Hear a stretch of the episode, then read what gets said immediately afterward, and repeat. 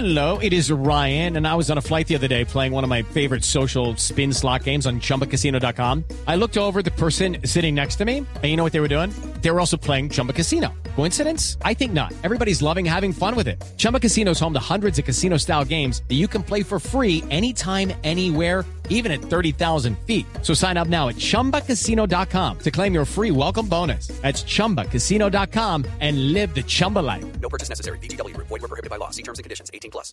Ese alguien es Carlos Mario Jiménez, médico neurocirujano de la Facultad de Medicina de la Universidad de Antioquia, porque resulta que les patentaron este dispositivo que va a ayudar muchísimo a la ciencia, a las personas, a la salud de la gente, y por eso lo hemos invitado esta noche. Carlos, bienvenido a la nube. Buenas noches, muchas gracias por la invitación. Bueno, doctor Carlos, yo es que Carlos tan Muy confianzudo, qué vergüenza. Doctor Carlos, no, no, no tiene ninguna importancia, no se preocupe. cuéntenos qué es lo que están haciendo, qué es lo que patentaron y esto cómo le va a servir a las personas. Bueno, vea, eh, hace por ahí unos siete años empezamos en la Universidad de Antioquia y posteriormente hicimos una alianza con la Universidad AFIT. Eh, empezamos a desarrollar un- una idea obsesionados con el, con el objetivo de, contar con tecnología propia. Es decir, la, biotecnología que nos llega a nosotros para las enfermedades de alto riesgo y de alto costo, como por ejemplo los aneurismas cerebrales, casi toda llega de afuera, casi toda la tecnología llega de los Estados Unidos, de Europa, en fin. Entonces nos propusimos eh, hace siete años desarrollar algo nuestro. Eh, tenemos muchos pacientes, no, no hay que desconocer que Colombia es un país con una eh, incidencia relativamente alta de problemas cardio y cerebrovasculares.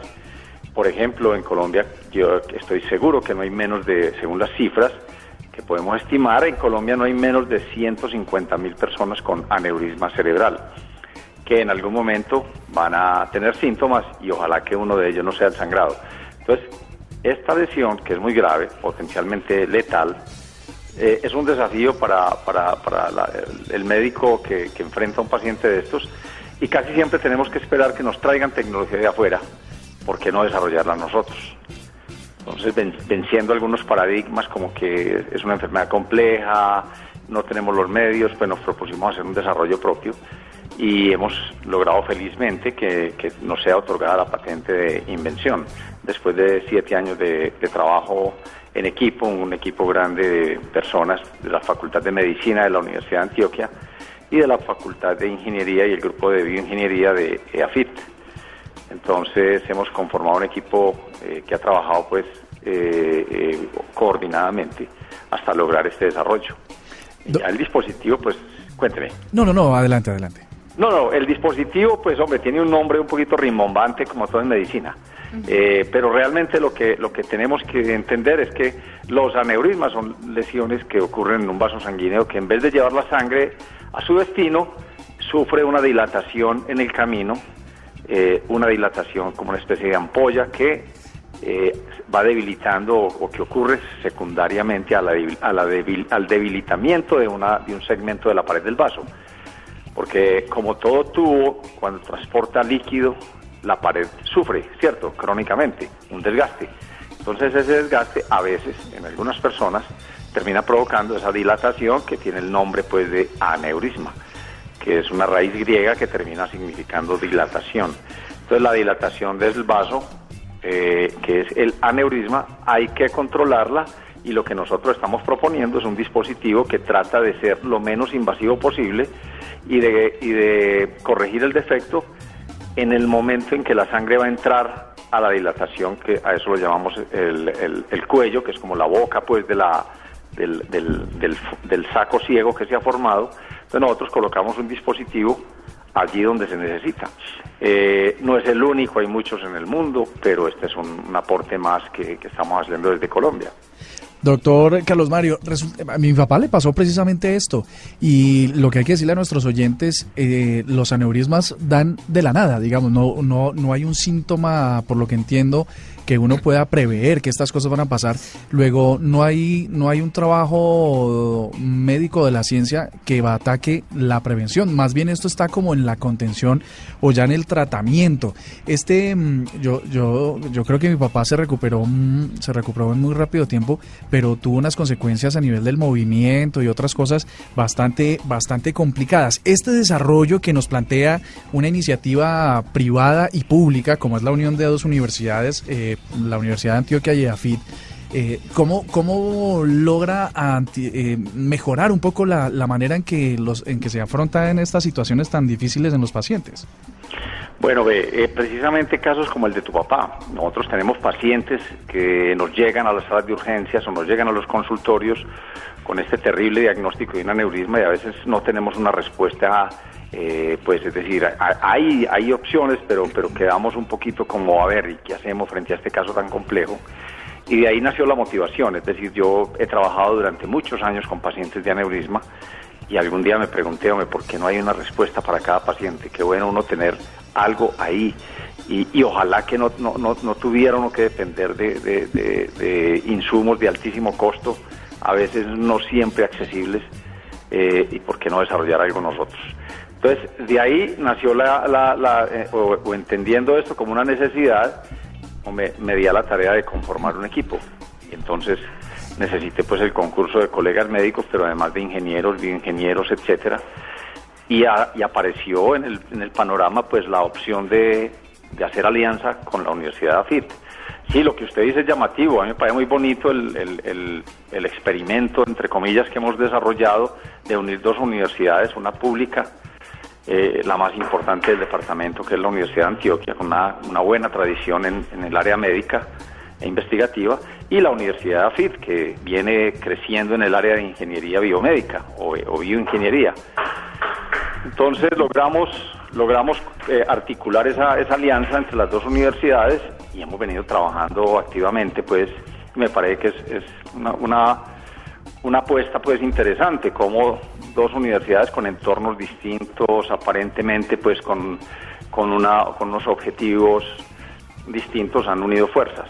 En el fondo todos buscamos lo mismo, que es desarrollar conocimiento, formar ¿Cómo? gente, Claro. formar gente y desarrollar conocimiento. Sí. Doctor, ¿cómo ve usted el tema de la tecnología de la mano de la ciencia aquí en Colombia? ¿Cómo están las diferentes regiones?